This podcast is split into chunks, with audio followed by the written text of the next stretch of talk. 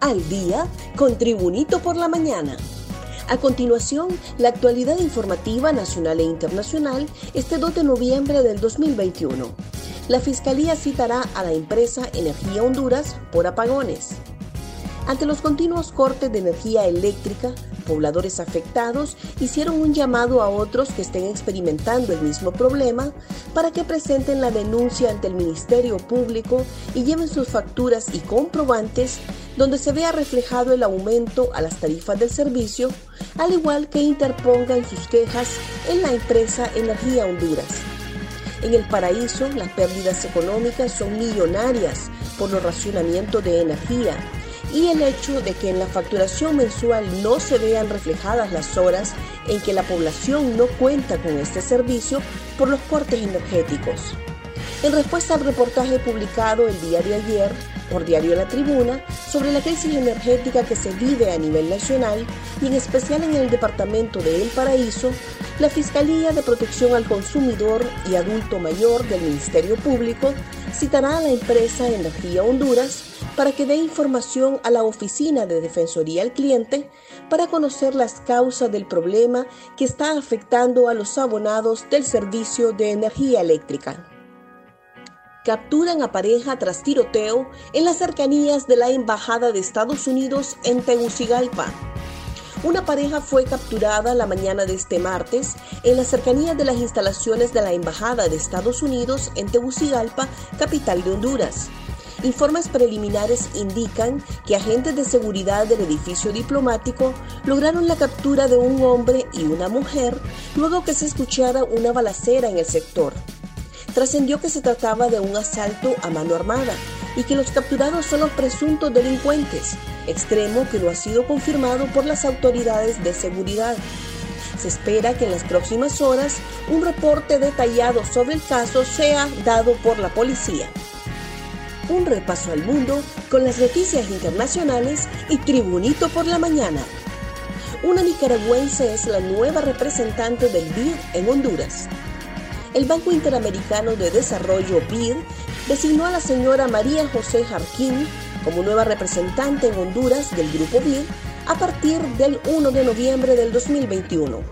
La señora Jarquín cuenta con más de 25 años de experiencia profesional y antes de su nombramiento ocupaba el cargo de especialista líder en modernización del Estado basada en Chile desde el año 2019 al 2021. María José comenzó su carrera en el banco en mayo del 2009, basada en Honduras, como especialista de modernización del Estado en la División de Innovación para servir al ciudadano del sector de instituciones para el desarrollo hombre que le entregó el arma a Alec Baldwin rompe el silencio. El hombre que le entregó al actor Alec Baldwin el arma cargada que mató a la directora de fotografía en el set del Western Ross expresó su conmoción y tristeza en sus primeros comentarios públicos desde la tragedia que enlutó a Hollywood.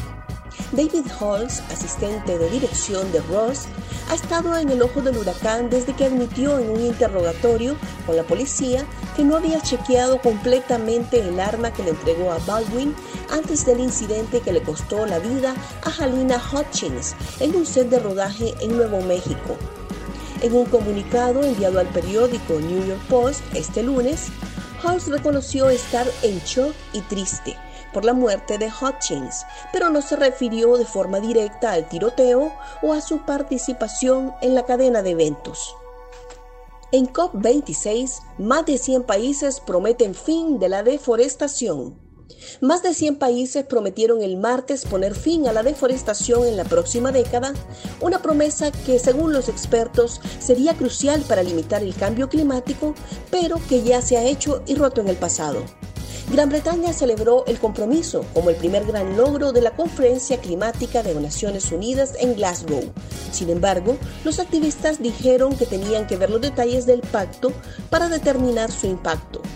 El gobierno británico dijo haber recibido compromisos de jefes de gobierno que representaban más del 85% de los bosques del mundo de que detendrían y revertirían la deforestación para el 2030.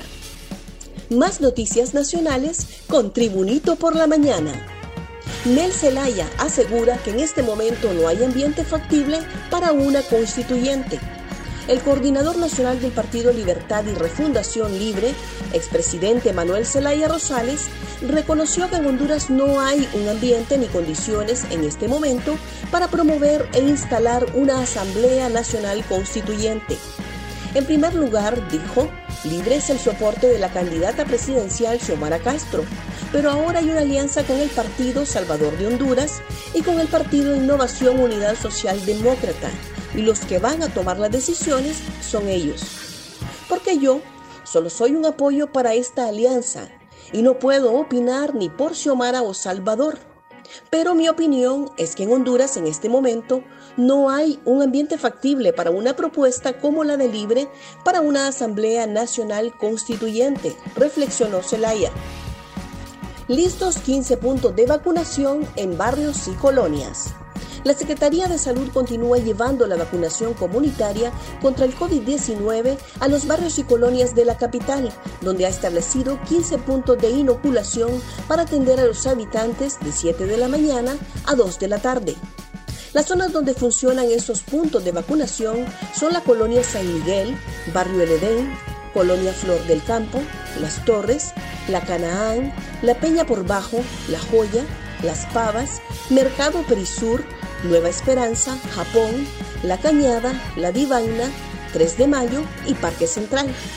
El jefe de la región metropolitana de salud del Distrito Central, Harry Bog, detalló que se sigue trabajando en los siete puntos establecidos, que son el campo de Parada Marte, el Polideportivo de la Universidad Nacional Autónoma de Honduras, el Instituto Central Vicente Cáceres, la Escuela Estados Unidos y la Escuela Monseñor Fiallos, así como también el Instituto Luis Bográn. Gracias por tu atención. Tribunito por la Mañana te invita a estar atento a su próximo boletín informativo.